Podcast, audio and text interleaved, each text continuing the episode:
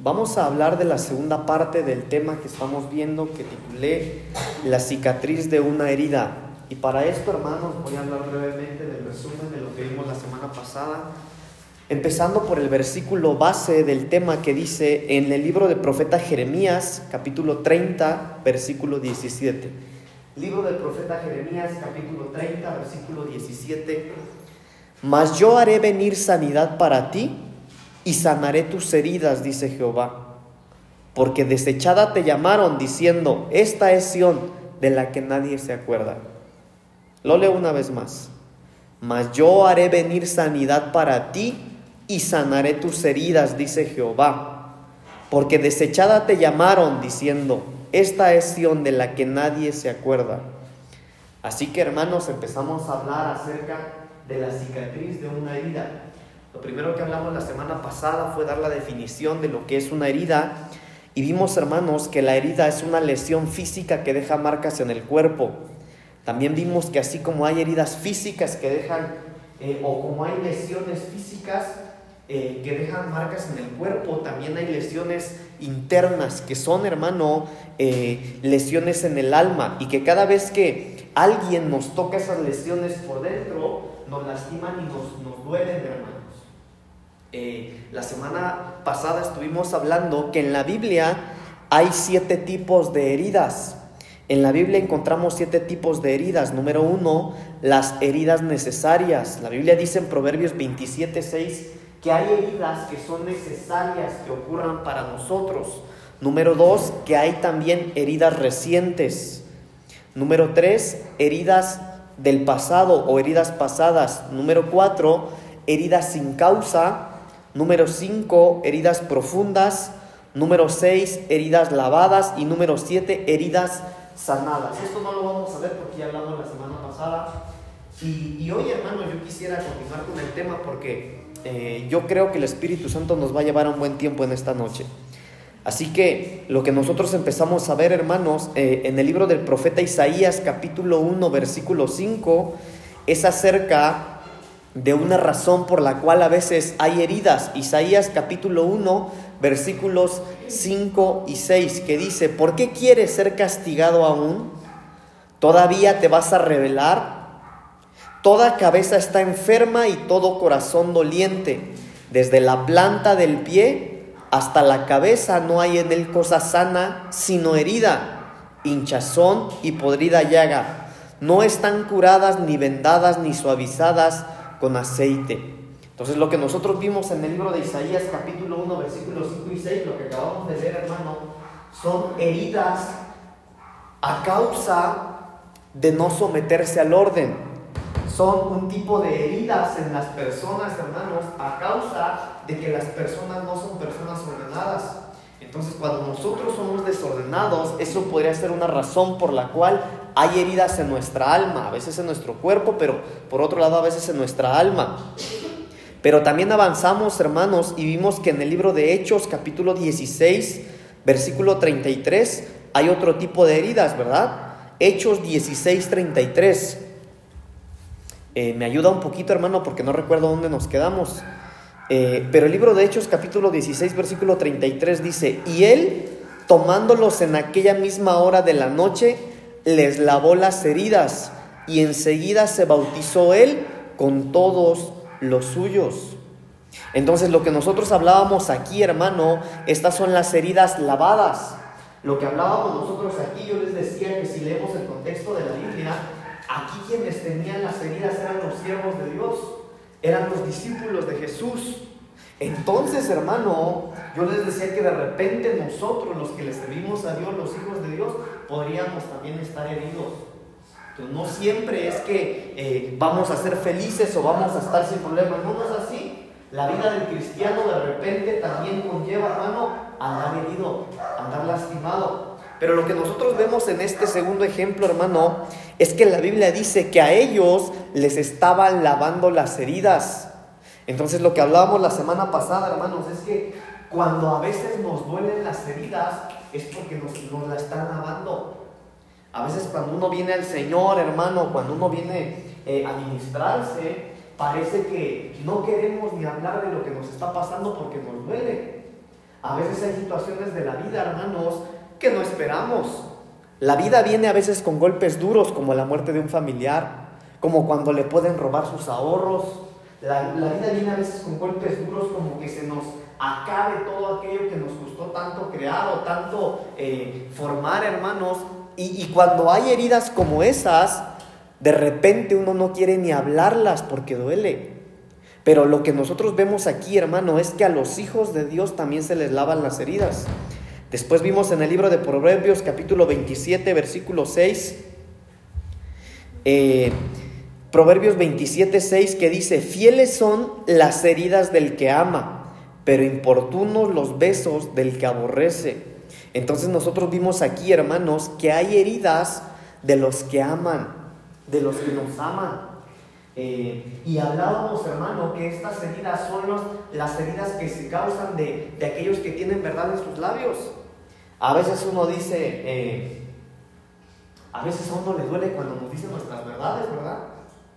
Ah, hermano, mire, de repente nos cae bien todos los que nos, nos siguen la corriente, pero cuando a alguien se les ocurre decirnos lo que somos o lo que necesitamos oír, eso a veces duele. Pero la Biblia dice lo que acabamos de leer, hermanos, en Proverbios 27:6, fieles son las heridas del que ama, pero importunos los besos del que aborrece. Entonces aquí hay, hermanos, heridas necesarias, heridas por amor. Porque de repente, hermanos, nosotros necesitamos que alguien deje de mentirnos y nos digan lo que necesitamos escuchar. Ah, de repente, hermano, cuando nosotros no nos gusta que nos digan nuestras verdades, podríamos llevar toda una vida equivocada y que al final de nuestra vida no hayamos logrado nada. O que al paso de los años, hermano, repito una vez más, todo lo que nos costó tanto crear se nos desmorone. ¿Por qué? Porque no aceptamos el consejo de alguien que pudiera decirnos la verdad. Entonces aquí hay un tipo de heridas que son heridas de los que nos aman. Y si no me equivoco, ahí fue que nos quedamos la semana pasada, ¿verdad? Así que acompáñenme por favor para continuar en el tema. En el libro de Proverbios capítulo 20, versículo 30. Proverbios 20, 30. Proverbios capítulo 20, versículo 30. Ahí vamos a continuar hoy con el tema, hermanos. Yo creo que ahí nos vamos a quedar porque necesitamos que nos sea ministrada la palabra del Señor hoy. Libro de Proverbios capítulo 20 versículo 30. Dice la palabra de Dios. Los azotes que hieren son medicina para el malo y el castigo purifica el corazón. Ah, Mire una vez más, vamos a leerlo. Los azotes que hieren son medicina para el malo y el castigo purifica el corazón. Entonces aquí hay otro tipo de heridas, hermanos. Heridas a causa de los azotes. ¿Qué será un azote, hermano? ¿Usted qué piensa? ¿Qué piensa? ¿Qué serán los azotes? Es un golpe duro. Pero mire lo que dice la Biblia aquí. Los azotes que hieren son medicina para el mal. En otras palabras, hermanos, la Biblia dice que para aquellos que son malos, les va a llegar el azote. Y aunque va a doler, es buena noticia. Porque ese azote va a hacer, hermano, que sea sanado, que deje de ser malo. Por eso la Biblia dice, los azotes que hieren son medicina para el malo. Y el castigo purifica el corazón. Entonces, hermanos, los azotes también dejan marca. En otras palabras, esta palabra azote, si usted lo busca en Google o en un buscador, usted va a encontrar que un sinónimo de azote es castigo. Pero la Biblia dice, los azotes que hieren son medicina para el mal. En otras palabras, los que son malos necesitan ser castigados, necesitan ser azotados. Eso dice la Biblia. Va, entrémosle pues. En la Biblia hay siete tipos de azotes. Esto no lo vimos. Mire qué interesante. En la Biblia hay siete tipos de azotes. Número uno, Proverbios capítulo 23, versículo 13. Ahí está el primer tipo de azote. Proverbios capítulo 23, versículo 13. Mire lo que dice la palabra de Dios. No rehuses corregir al muchacho, porque si lo castigas con vara, ¿qué dice ahí? No morirá. Entonces, hermanos, ese primer tipo de azote es azote por disciplina o para disciplinar. En otras palabras, ese primer azote es para aplicar enseñanza. Y mire lo que dice la Biblia.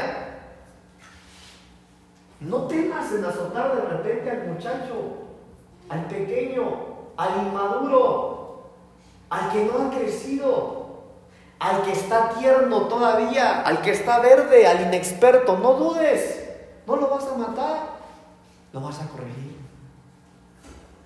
Porque el azote Dice ahí, hermano, porque los azotes que hieren, el versículo primero que vimos, porque los azotes que hieren son medicina para el mal. Entonces ahí está el primer tipo de azote, hermano. Azote por disciplina, para disciplinar, para instruir, para dirigir, para enseñar. ¿Sabe que hay un versículo en la Biblia? No lo recuerdo ahorita, pero hay un versículo en la Biblia que dice que la, la madre que no corrige al niño pequeño tarde o temprano la va a dejar en vergüenza. Es un proverbio, si no me equivoco. Y mire, no está hablando solamente de la maternidad. Estamos hablando, hermanos, eh, ¿cómo se llama el tema? La cicatriz de la herida. Estamos hablando, hermano, que de repente nosotros podríamos por dentro estar heridos. Pero de repente algunas de estas heridas son causadas por unos azotes para ser corregidos para ser instruidos. ¿Para qué, hermano? Para que nosotros, así como un niño travieso que le hablan una vez, le hablan otra vez, le hablan otra vez y no hacen caso, podríamos nosotros ser azotados para volver a hacer las cosas bien. Segundo ejemplo o segundo tipo de azotes que están en la Biblia, Jeremías capítulo 2, versículo 30. Libro del profeta Jeremías capítulo 2, versículo 30. Ahí está el segundo. Jeremías 2.30. En vano he azotado a vuestros hijos. No han recibido corrección. Vuestra espada devoró a vuestros profetas como león destrozador. Entonces, hermanos, acá hay un tipo de azote, pero este es un azote de corrección, azote para corregir. Esto es un azote, hermano, Mire, es una enmienda temprana.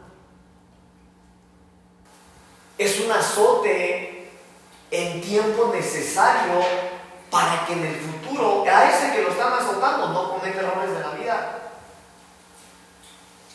Usted no tiene idea, hermano. Mire, a mí me ha tocado ir a las cárceles. No mucho, la verdad, pero he ido.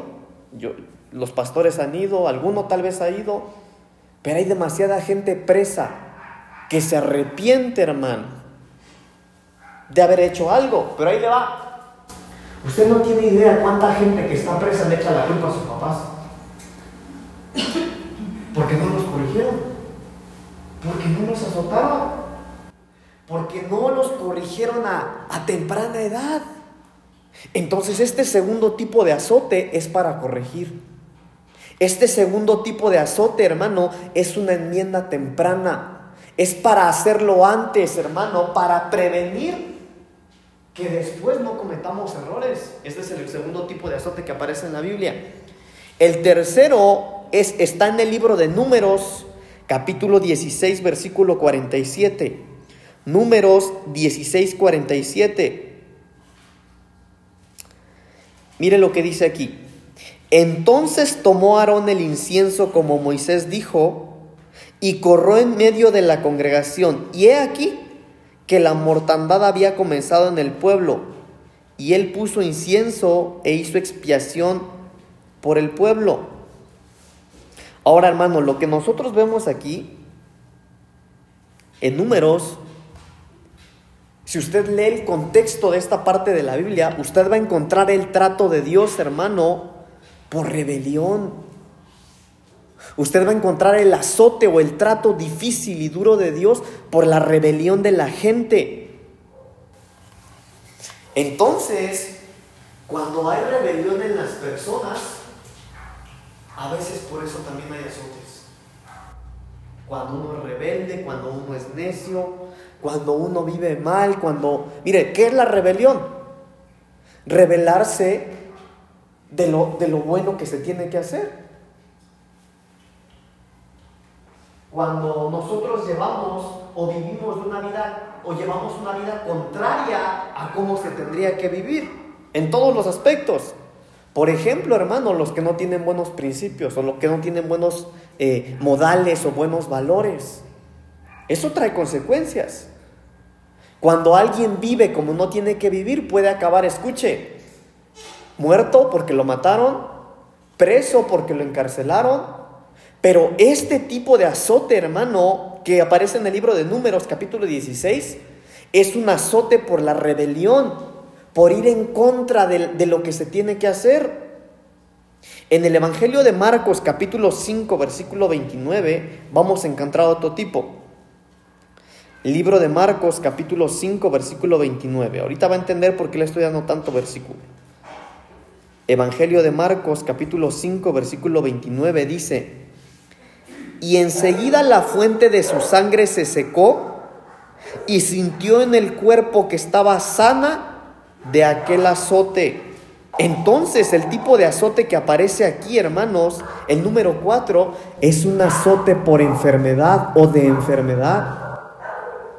Algunos de nosotros, hermanos, de repente nos sentimos mal, nos duele la cabeza, nos sentimos cansados, una gripa, una tos. Pero hay enfermedades que son azotes. Hay gente que lleva enferma años y no puede levantarse de la cama. Hay gente que por años está padeciendo y desean la muerte. Escuche, y no pueden morir. Entonces este tipo de azote que nosotros vemos aquí es un azote a través de la enfermedad. El, otro tipo de azote que aparece en la Biblia, hermano, está en el libro de Génesis capítulo 12, versículo 10. Libro de Génesis capítulo 12, versículo 10. Hubo entonces hambre en la tierra y descendió Abraham a Egipto para morar allá, porque era grande el hambre de la tierra. Este tipo de azote, hermanos, es un azote económico. Vuelvo a emprender otro negocio, parece que ahí voy y cuando menos cuenta me doy, ya me endeudé. Puse otro negocio, ahí voy poco a poco y se metieron a robar. Eso no es cuestión de suerte. Es que tal vez hay un azote económico. Hermano, hay gente que por más que intenta progresar, le cuesta y no puede. Eso no es mala suerte, tal vez es un azote. Ahorita vamos a llegar a un punto. Otro tipo de azote está en el Evangelio de Mateo capítulo 14 versículo 24. Libro de Evangelio de Mateo capítulo 14 versículo 24. Mire, esto que estoy dándoles aquí, hermano, de aquí ustedes pueden sacar muchas predicaciones. Y ya la barca estaba en medio del mar, azotada por las olas, porque el viento era contrario. Uy, hermanos, lo leo una vez más. Y ya la barca estaba en medio del mar, azotada por las olas, porque el viento era contrario. Esto es un tipo de azote de adversidad. Algunos, así está su vida. La vida de mucha gente, hermano, de algunas personas, podría ser como este ejemplo que la Biblia dice, que su barca, mire, ya está en medio de la mar, ya no sabe ni para dónde va, ya no viven, están sobreviviendo. Eso no es vida, solo están sobreviviendo. No salen de una y ya cayeron en otra. Parece que se están salvando de algo malo que les estaba pasando y ¿qué creen? No es así. Salen de un problema y ya está otro. Están pagando, hermano, un, un, préstamo, no lo sé, lo quieren pagar y se tienen que endeudar para poder pagar el otro. Algunos, su vida es como el versículo que leímos, es como una barca que está en medio del mar siendo azotada. Esto es un azote a través de la adversidad. Gracias a Dios que Dios llegó a nuestras vidas, hermanos. Y si usted en esta noche está en este lugar y no tiene a Dios en su corazón, recíbalo hoy. Para que su barca no sea como esta barca que está siendo azotada. Hay gente, hermano, que está tan mal que dice, ya no sé ni qué hacer. Ya intenté de todo. No has probado a Dios. No has probado a Jesús. ¿Por qué no falla? La Biblia tiene una historia que dice que había una mujer que por 18 años estuvo enferma. La mujer encorvada le llama la Biblia. 18 años enferma, miren, no se podía enderezar. No se podía enderezar.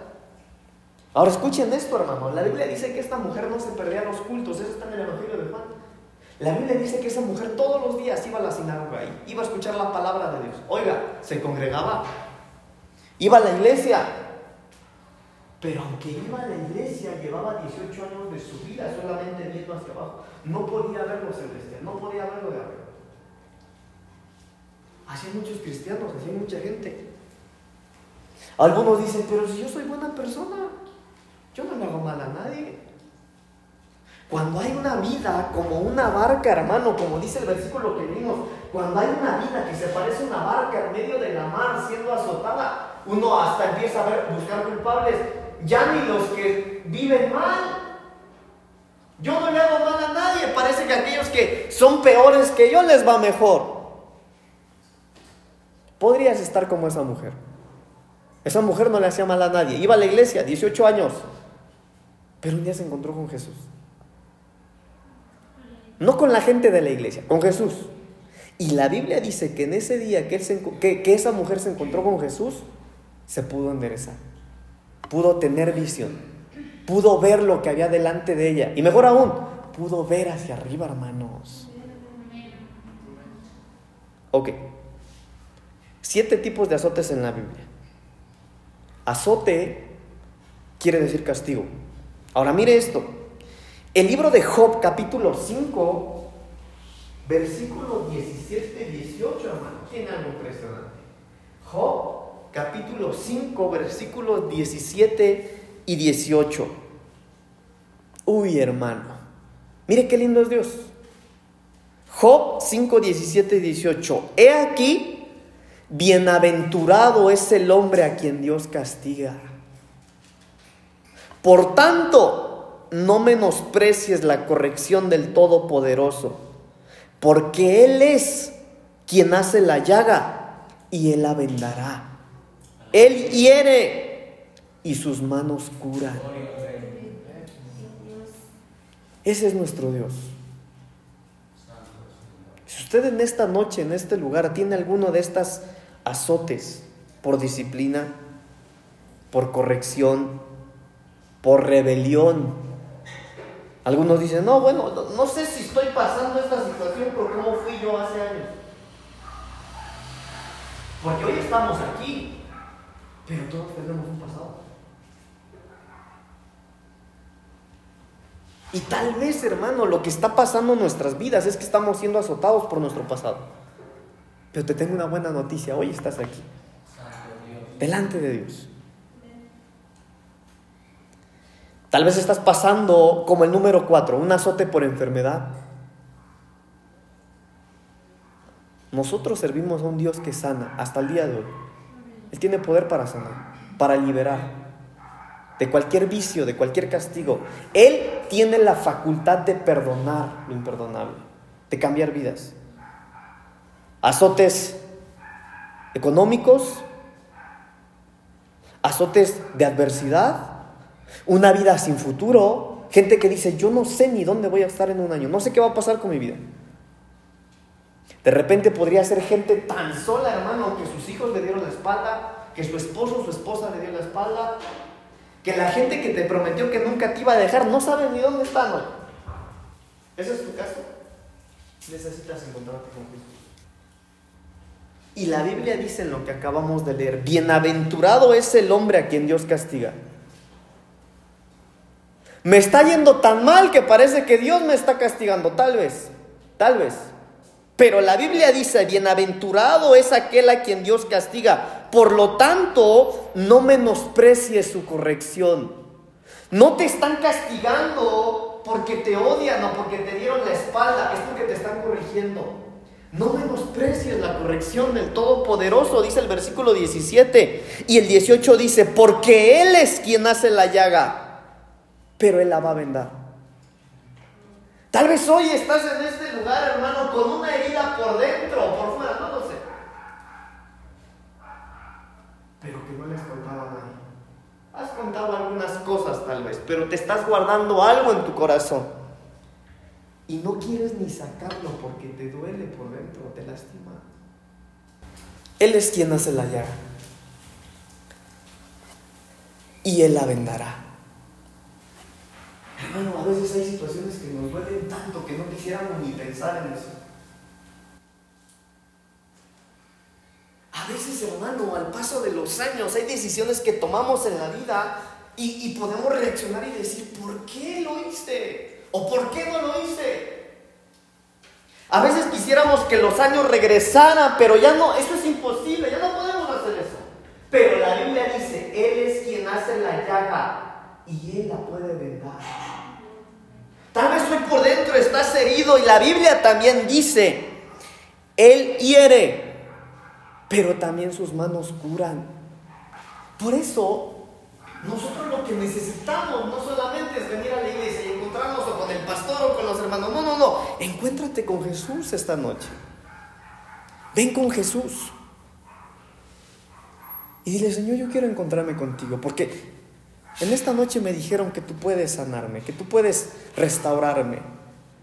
Que esta herida que ando cargando desde hace años, tú la puedes curar.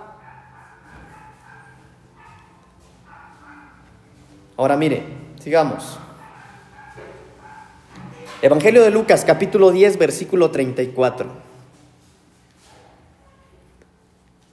Y acercándose vendó sus heridas y echándoles aceite y vino y poniéndole su cabalgadura lo llevó al mesón y cuidó de él. Ese es Jesús.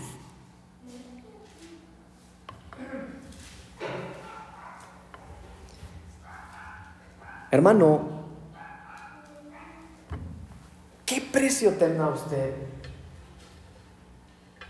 que el Dios del cielo envió a la tierra a su hijo a morir por usted.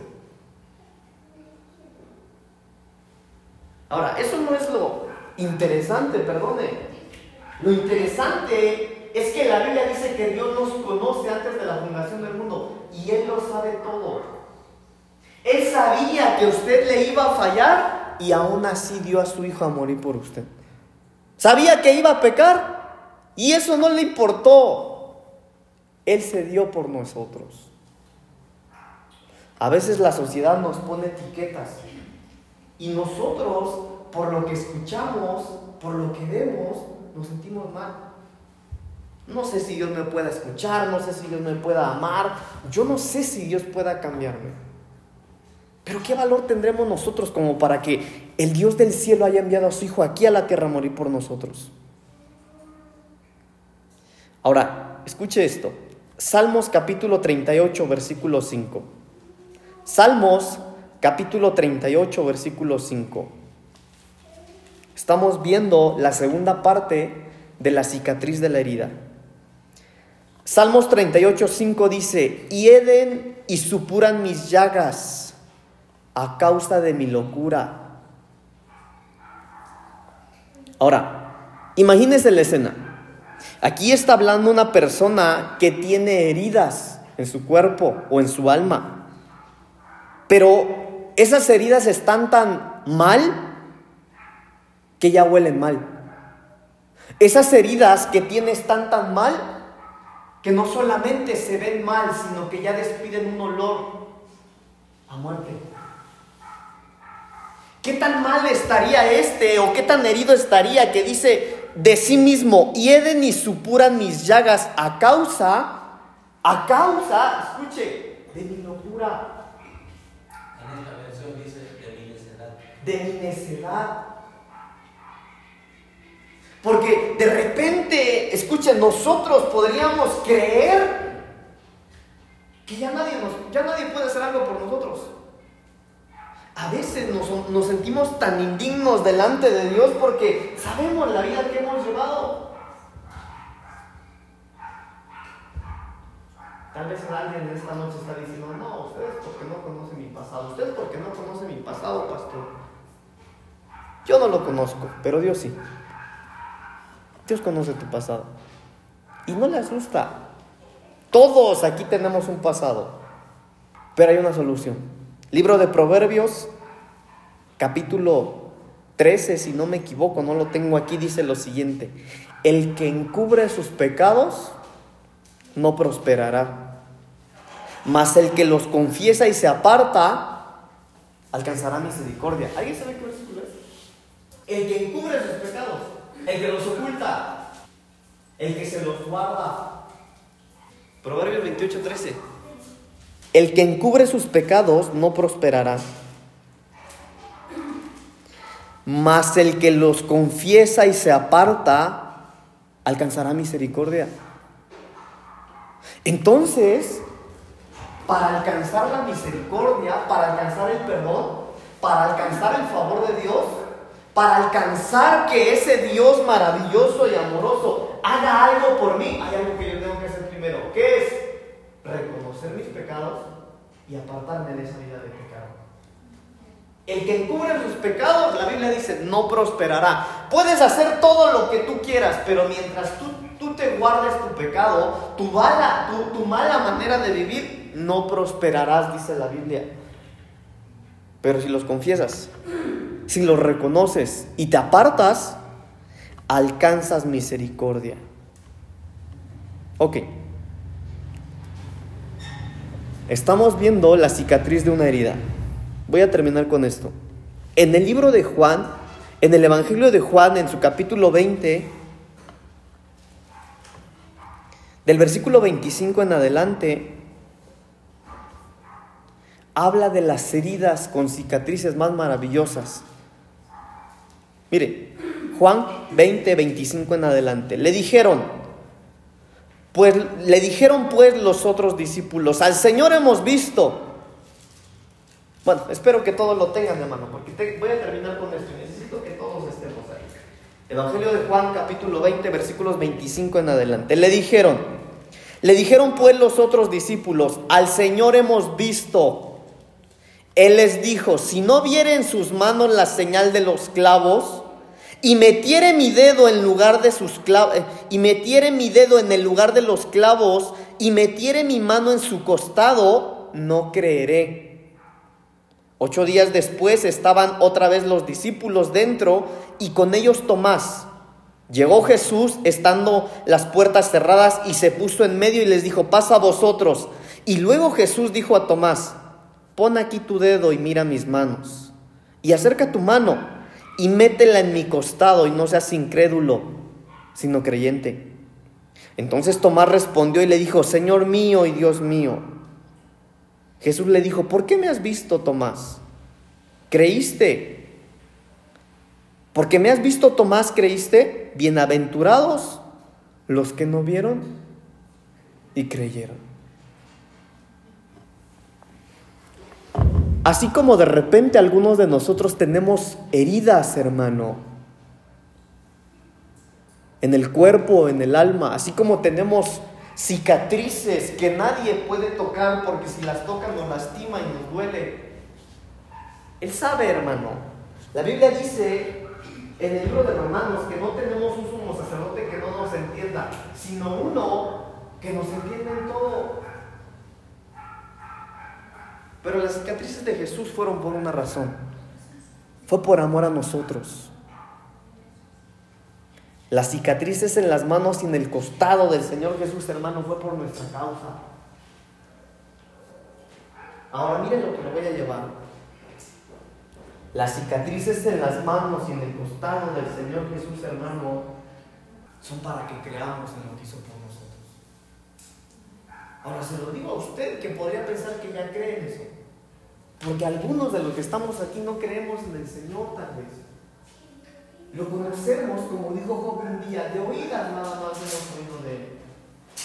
Pero no creemos. Nos hasta dudamos, hermano, de quién es Dios. Hemos oído que Dios puede sanar, pero usted no cree que lo pueda sanar. Hemos oído que Él puede liberar, pero usted no tiene libertad.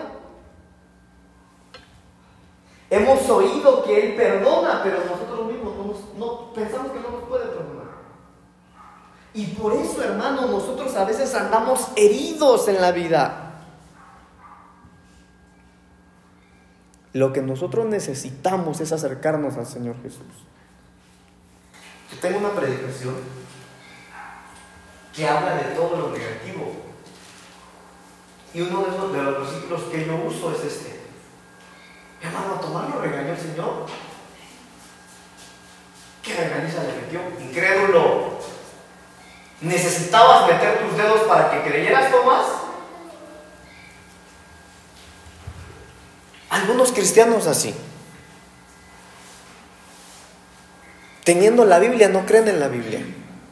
Aquí dice que rehusó creerlo. Rehusó creerlo, ¿no? Ah, hermano, eso está más claro, pero más difícil. Entonces, ¿saben qué rehusarse, hermano? Es disponerse a hacer algo. Entonces él propuso en su corazón no creer. ¿No le suena esto, familia? No, eso dicen en la iglesia, pero no, no es así. Usted es un Tomás. Tomás así es mujer. Mire, hermano, yo sé que esto suena muy duro, pero no se incrédulo. Si ya aceptó a Cristo en su corazón, mínimo crea su palabra. No sea incrédulo.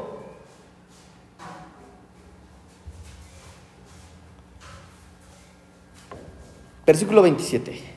Luego dijo a Tomás, pon aquí tu dedo y mira mis manos. Y acerca tu mano y métela en mi costado y no seas incrédulo, sino creyente. Entonces Tomás respondió y le dijo, Señor mío y Dios mío.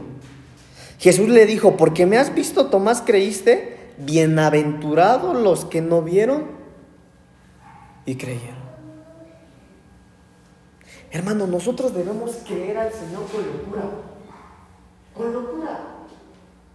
Debemos estar locos. Hermano, que la gente nos diga, estás loco. La Biblia dice, hermano, en las bodas de Canaán, cuando invitaron a María y a Jesús y a sus, y a sus eh, discípulos que María llegó primero. Y estaba ahí María en la fiesta, no sé qué harían en la fiesta, hermano, pero ella se dio cuenta que se acabó el vino. Mm, ya no hay vino, ahorita llega mi hijo. Mire, venía entrando, la Biblia dice así, que venía entrando el Señor Jesús con sus discípulos. Hijo, qué bueno que llegaste. ¿Qué pasó, mami? Ya no hay vino. Y la Biblia dice que el Señor Jesús le dijo, ¿y eso a mí qué? ¿Y a mí qué que no vino? Bueno, tú vas a hacer más vino. Pero mamá, ¿cómo quieres que yo haga vino? Muchachos, vengan, vayan con mi hijo, él va a hacer vino. Hermano, María sabía, sabía que el ángel le había hablado y le dijo que ese era el Hijo de Dios. Santo Dios. Creía. Pero algunos de nosotros, hermanos, somos como Tomás, incrédulos.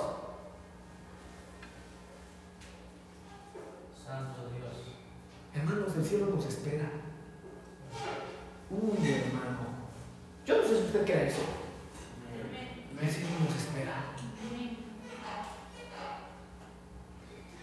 Y yo quiero llegar ahí. Pronto quiero llegar ahí. Hermano, pero si creyéramos, día tras día tendríamos que vivir para eso.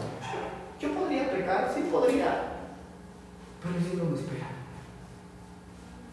Yo quiero encontrarme con el amado de mi alma ahí, hermano.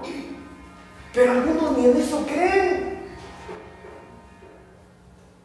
Algunos, hermano, en esta noche el Señor podría decirle, necesitas ver para creer. Dudas de tu misma salvación. Dudas que el Señor pueda restaurar a tus hijos porque los años pasaron o que pueda restaurar tu matrimonio. Dudas. Necesitas ver para creer. Algunos dudan que el Señor los pueda usar, lo anhelan. Señor, ¿cómo quisiera que tú me usaras? Pero no crees, por eso no te usa. Y la razón de las heridas del Señor Jesús en sus manos y en su costado, hermano, tienen una razón de ser. Por algo el Señor las tiene. En esta noche podemos venir delante de Señor y decirle, Señor, no quiero ser más como yo quiero creer. Y no solo aquí, hermano, esta noche, porque nosotros venimos a la iglesia así para escuchar su voz, recibir su palabra, pero hay que salir a hablar de Él. Hermano, estamos en el último tiempo, el tiempo se va acabando pronto. Mire, y yo anhelo, espero que usted también, yo anhelo estar con el Señor, pero antes de hay que ganar más. Hermano, hablemos como locos del Dios que amamos, al que servimos. Hablemos de Él. Tal vez ya lo dejamos de hacer desde hace mucho. Tal vez ya no hablamos de Él. Pero qué lindo como que nos dijeran, hermano, como a María, ya, ya cállate, que tanto hablas de eso. es que yo creo, yo creo. Yo creo en el Hijo de Dios que tiene heridas, que tiene cicatrices en sus manos, en su costado, pero lo hizo por ti, por mí. Creer en el sacrificio del Señor. Hermano, la gente ya no cree en palabras. ¿Sí o no? Hermano, usted le habla a alguien de Jesús, mire, se va, no quiere escuchar eso. Eso le pasó a Moisés. La Biblia dice que cuando Dios llama a Moisés y Moisés está delante de la zarza, Moisés le dice, Señor, ¿y cómo me van a creer con eso que tú me dices? Y el Señor le dice, Moisés, no te preocupes. Hermano, Dios puede usar sus manos. Mire, vea sus manos, por favor. Véalas. Hágame caso, por favor. Vea sus manos. Dios puede usar sus manos para sanar, para liberar, para restaurar. Atrévase. Crea, hermano, en la palabra del Señor y estas señales seguirán a los que creen en mi nombre. ¿Cuántos creen en el nombre del Señor? Hay señales para usted. Pero créanlo. Hermano, si conoce gente necesitada de una oración porque está enferma, porque está mal, póngale las manos encima, ore por él. Señor, tu palabra dice, y estas señales seguirán en los que creen. Yo creo, Señor, yo creo en ti. Mire, perdone, hablo por mí. Señor, yo soy un inútil, pero yo creo en tu palabra, Señor. Y si tu palabra dice que las señales me seguirían, yo lo voy a hacer. No me importa quién me diga que está. Hermano, a mí me han dicho loco. Hace un mes le dije que hasta todos me pusieron. No me interesa en lo absoluto. Yo creo en el Señor. Por eso estoy aquí.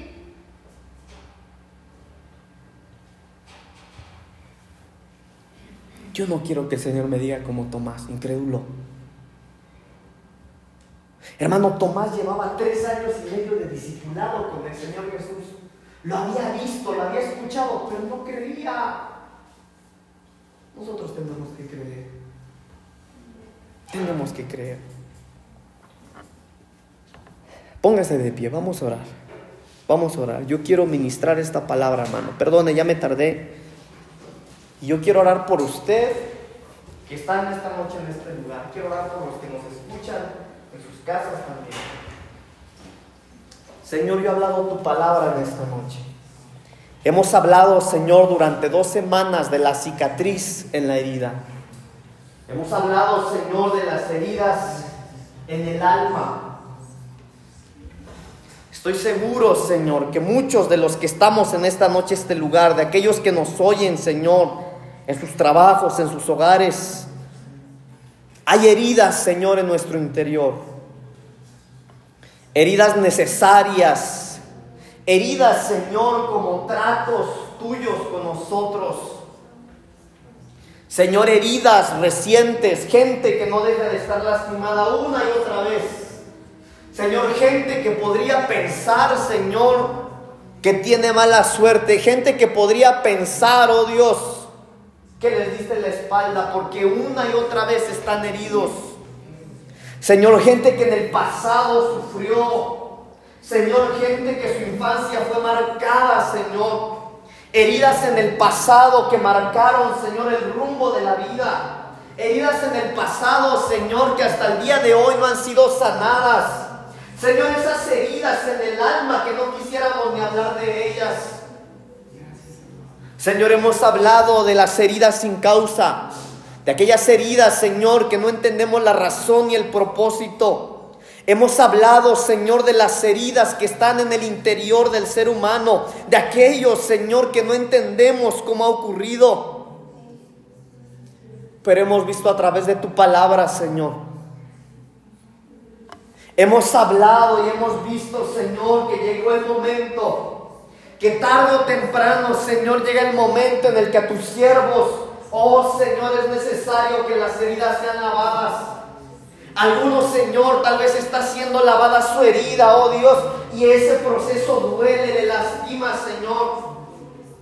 Para aquel, Señor, para aquella que te dice, Señor, que lleva una vida de integridad, que te sirve, que te busca, Señor, pero que duele su situación. Señor, esas heridas que están siendo lavadas, esas heridas, Señor, que están siendo sanadas. Señor, hemos hablado que muchas de estas heridas las tienen tus siervos. Señor, yo te pido en esta noche, desde este lugar, en el nombre de Jesús. Oh, papito lindo, por todo aquel que me escucha, Señor, por todo aquel que me ve, que me oye, en el nombre de Jesús. Señor, por aquellos, Señor, que tú has llamado al altar, por aquellos, Señor, que te sirven, pero que hoy, Señor, están siendo lastimados. Que hoy, Señor, la herida les arde, que hoy la herida les duele. Hoy, Señor, que su vista se ha nublado. Hoy, Señor, que su corazón, Señor, no tiene tanta fuerza como al principio.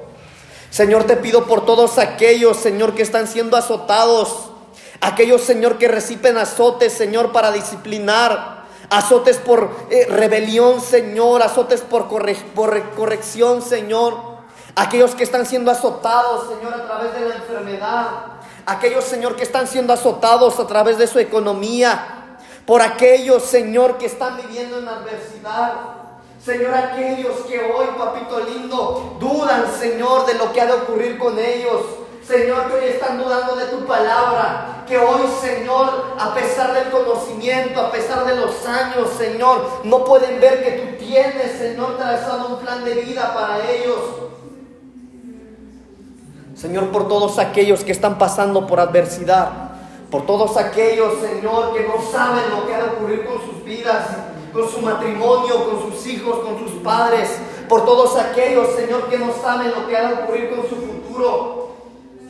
Oh Señor, por aquellos que están viviendo en adversidad. Señor, que levantan la mirada al cielo preguntándote en dónde estás.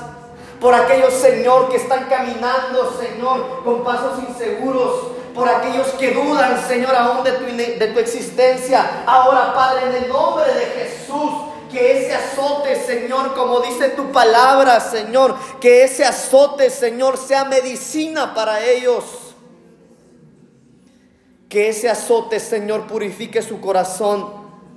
Padre, yo te suplico en el nombre de Jesús, que aquel que esté pecando, Señor, que aquellos que tengan pecados, que tengan faltas, Señor, que tengamos actitud, Señor, conforme a tu palabra, para confesar, para reconocer, para arrepentirnos, Señor, para apartarnos del pecado, para cambiar nuestros pasos, Señor, para cambiar nuestra manera de vivir. Porque tu palabra dice, Señor, que aquel que cubre sus pecados no va a prosperar. Pero aquel Señor que los confiesa, aquel Señor que los reconoce, aquel Señor que se aparta, alcanzará misericordia. Oh Señor, en este día, en este momento, Señor, suplicamos tu misericordia, suplicamos, Señor, tu gracia, tú, Señor, que escudriñas lo más profundo de los corazones. Tú, Señor, que puedes ver todo, Señor, con transparencia. Esto es lo que somos, Señor. Limpia nuestras manos, limpia nuestros pies. Señor, limpia nuestra vista, nuestro olfato. Señor, limpia nuestra mente en el nombre de Jesús. Tu palabra dice, Señor, que tu misericordia se renueva cada mañana. Apelamos, Señor, a esa gracia. Apelamos, Señor, a esa misericordia, eterno Dios, en el nombre de tu Hijo Jesús. Señor, no queremos ser incrédulos como Tomás. Permítenos, Señor, tener tal intimidad de poder ver las heridas en tus manos, de poder ver, Señor, las cicatrices de poder ver la herida, Señor, en tu costado cicatrizada. Y poder creer, Señor, poder creer en tu palabra. Poder creer, Señor, que sin santidad nadie te verá. Poder creer, Señor, que tú eres digno de que nos guardemos para ti. Poder creer, Señor, que tú vienes pronto. Poder creer, Señor, que tú sanas, que tú liberas, que tú transformas. Señor, que tú restauras, que tú perdonas. Oh, Señor, te lo suplicamos en el nombre de Jesús. En este momento, Señor, te suplicamos que nuestros ojos sean abiertos, que dejemos de ver, Señor, para empezar a discernir, que dejemos de oír, Señor, para empezar a escuchar. Señor, que nuestra lengua sea desatada, que nuestros ojos sean abiertos, Señor. Oh Señor, anhelamos tu venida, anhelamos, Señor, el encontrarnos contigo, Señor. Ayúdanos, papito lindo, a guardar nuestros pies, a cuidar nuestros pasos, Señor, a limpiar nuestras vestiduras, Señor, a guardarnos porque pronto, Señor, pronto hemos de encontrarnos contigo. Señor, te damos muchas gracias por tu palabra en esta noche.